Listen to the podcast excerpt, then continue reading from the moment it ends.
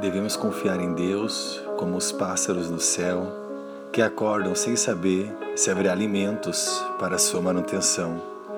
Mas o alimento está sempre lá, abundante na natureza.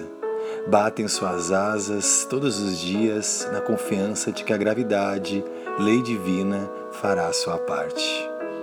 Ao sentirem sede, sabem que se por algum motivo, como um instante, os mares desaparecerem, os rios secarem, a chuva cairá como bênção divina a refrescar as suas asas, a saciar a sua sede. O pássaro acredita, confia, respeita a liberdade que recebeu, sabe esperar com paciência e resignação a cada estação, se preparando para enfrentá-las.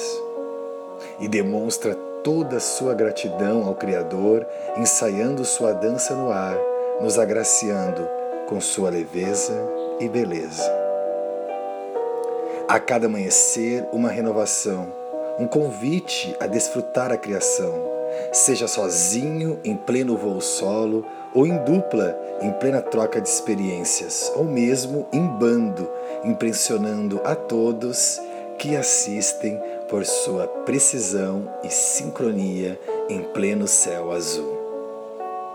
Jesus não queria apenas nos acalmar quanto às aflições de cada dia, quando nos falou sobre os pássaros que não possuem celeiros, ou seja, estoques para armazenar seus alimentos.